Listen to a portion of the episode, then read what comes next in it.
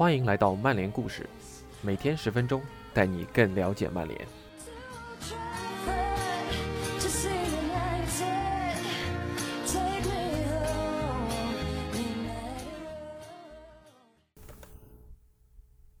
今天的曼联故事是本周锋线杀手主题周的第二个故事。之前两天由于我工作关系无法维持更新，这期节目所以推迟到了周四。这个故事呢是二零一九年十一月发表在官网 United Unscripted 栏目中的一篇文章。在这篇文章中，安迪·科尔向我们叙述了他退役之后的生活。尤其是在他遭受严重肾病后，好在他接受肾脏移植，保持与病魔持续斗争，同时也受到了俱乐部和许多老朋友们的帮助，让他更有信心继续生活下去。我们也希望听到这个故事的红魔球迷们也能注意身体，毕竟身体是革命的本钱。以下是今天的故事：不断向前，安迪·科尔。对于很多球员来说，退役的转变并不容易，但我还不错。没人想退役，所有人都想成为小飞侠。但当我远离赛场后，我适应的相当好。我记得我的前妻对我说：“你得找点事做来打发时间。我有我的生活规律，你也需要找到你的。”好吧，这就是。我要做的，我要关心的事情没那么多。我很享受和我的孩子们在一起的时间，这就是你想要试着做的事情。我会看我的儿子踢足球和帮助我的女儿做事情。我只是在尽我所能的处理这些。生活中没有什么是完美无缺的，你只能继续下去。我总是泡在健身房里，一周去个四次。我总是对自己说，我退役后。可不想发胖，可不想成为那些肥胖的前球员之一。我总是这样告诉我的孩子们：我想在退役后保持健康，就这样。所以我花了很多时间在健身房里。我还开始打高尔夫，真的很喜欢这项运动。然后曼联也邀请我回去做一些大使方面的工作。我不是那种向后看的人，我总是向前看。我不希望人们认为我只是在啃我踢球时的老本，但俱乐部跟我说：“科尔来吧，做几次再看看你怎么想的吧，起码你已经试过了。”结果我很喜欢这份工作，就开始和俱乐部一起做更多这方面的工作。后来有一次去越南后回到家，我的感觉不是很好。现在我是一个典型的男人，踢球时也一样，不管我有什么头疼脑热的。吃个几片扑热息痛就可以了。我记得有次我发了个疖子，不行，我不能跟医生和理疗师说我发了个疖子，结果他感染了，我不得不去医院把它弄掉。这就是我典型的处理方式。越南之行后，我感到不舒服时，又是我典型的处理方式。我自己吃了几片扑热息痛，又吃了几片扑热息痛。还是吃了几片扑热息痛，结果过了几天，我打电话给麦克斯通，他是我在曼联时的队医，他过来给我做了检查，之后我就去了医院。医院的医生告诉我，我的肾功能下降到了只有百分之七。当我出国时，我感染了一种空气传播的病毒，现在事情已经失控了。他们认为我的肾功能已经恶化。必须做肾脏移植手术。我当时的情况很糟，我的侄子亚历山大那时经常来看我，反正我们一直很亲近。他小时候就常来看我。那时他看到他的叔叔身材匀称，体格强壮，能跑善跳。后来我退役后，我也经常去健身房锻炼，所以我的身体状况很好。一下子，每次他来看我，我都是一直睡个不停的状态。当我醒着时，我也只能拖着脚走路，什么也做不了。他对我说：“我不能再看你这样下去了。”所以他去做了检查，发现他和我是匹配的，提出要把他的肾脏捐给我。他还只是个二十六岁的男孩，我一直对他说：“你不能这么做。”不过他很倔。之后，医生把他的肾脏移植到了我的身体里。没有他，我就不会出现在这里，就这么简单。但对我来说，这只是个开始。器官移植后，你的康复只能靠药物，你的余生都要接受药物治疗。这就是我在康复之初真正挣扎的地方。想明白你的余生每天都要吃药，而这种思考过程本身就让人精疲力尽。我操！我必须这样做吗？万一有天我忘记吃了怎么办？我操！我把药片忘在家里了。你的脑子里总想着这个问题：药片，药片给你的感觉，药片对你的影响。诸如此类的事情带来的心理问题是巨大的，你还会自我怀疑，非常不可思议的自我怀疑，你会一直质疑你自己，这是药物治疗在你身上耍的花招，你认为没人相信你能扛到第二天，这绝对是令人匪夷所思的。你所做的只是在和自己斗争，人们开始时还认为你是在和他们斗争，但不是这样的，最终。如果你的心态不对，你就没兴趣和别人斗争了，你只适合在自己斗，而且一直不断螺旋向下。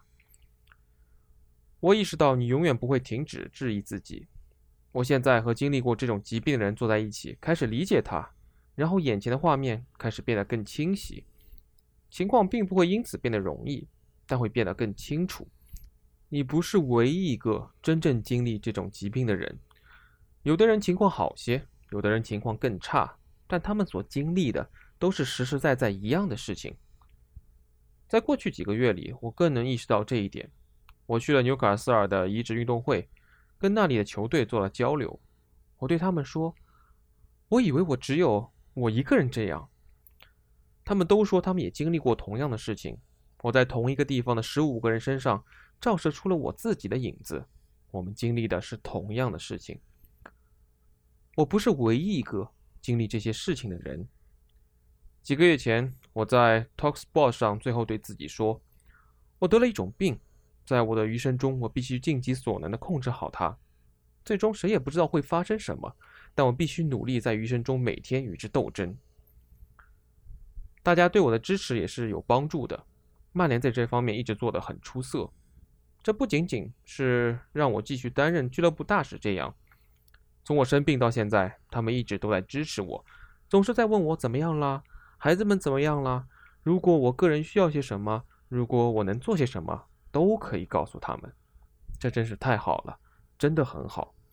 每个人都知道我有多喜爱曼联。我不是说我以前在俱乐部做了些什么，我们踢球都是为了达成一些目标，而我只是机器上的一个小齿轮。我是一个小角色，我喜欢成为其中的一部分。但我只是大事件中的一小部分。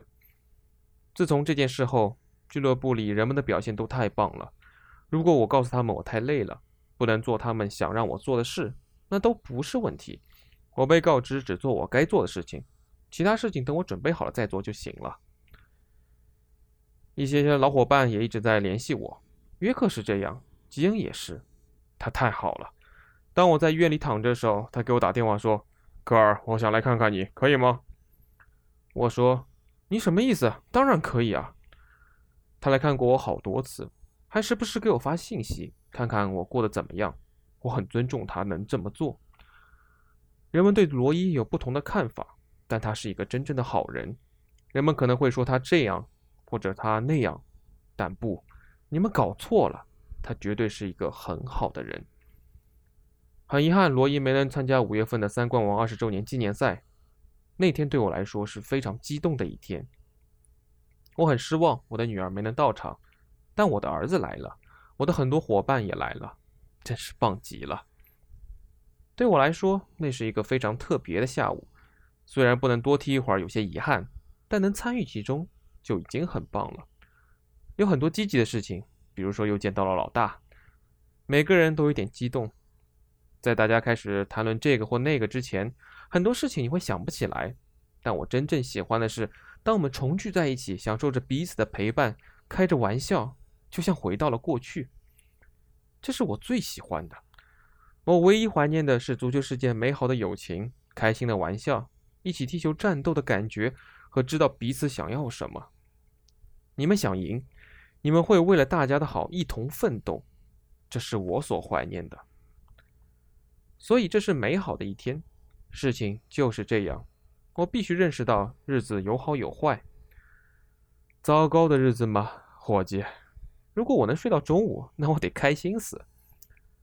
但好的一天是在合理的时间醒来，比如早上七点，然后开始新的一天。我在一致运动会上对孩子们说：“每天到了半夜十二点，我就很高兴。我又过了一天。”很多人可能会觉得这很奇怪。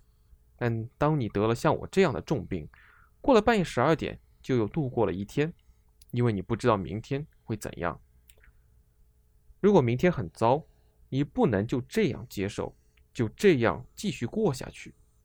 不，接受很容易，但我做不到。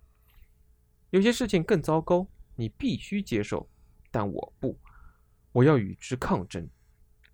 即使在此之前，所有事情对我来说。就都是一场斗争。我不知道还有谁比我更胜的。我一直都知道我必须战斗。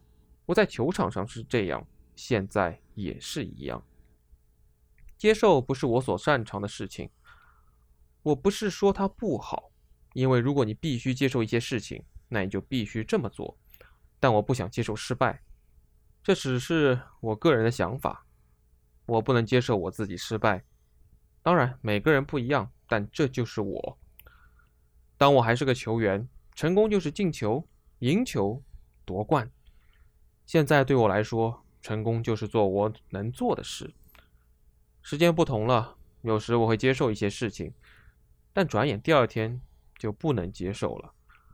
同样的事情可能会有截然不同的结果。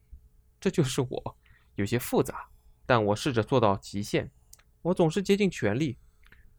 唉，不过得了这种病，你不能勉强，你必须接受，接受失败。我又不想接受失败，所以这对我来说是一把双刃剑。这是我需要平衡的事情，所以明白我的矛盾了吗？我只能说我自己。但如果我现在接受失败，那我还不如之前在球场上就放弃了好了。这是一样的事情。我现在说，我不会被这个疾病打败。但同时，我也尊重它。这是一种可以杀死你的疾病，我知道这一点。